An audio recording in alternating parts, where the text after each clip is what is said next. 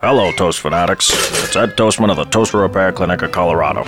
Kids are going back to school, and of course, their favorite food in the world is delicious toast.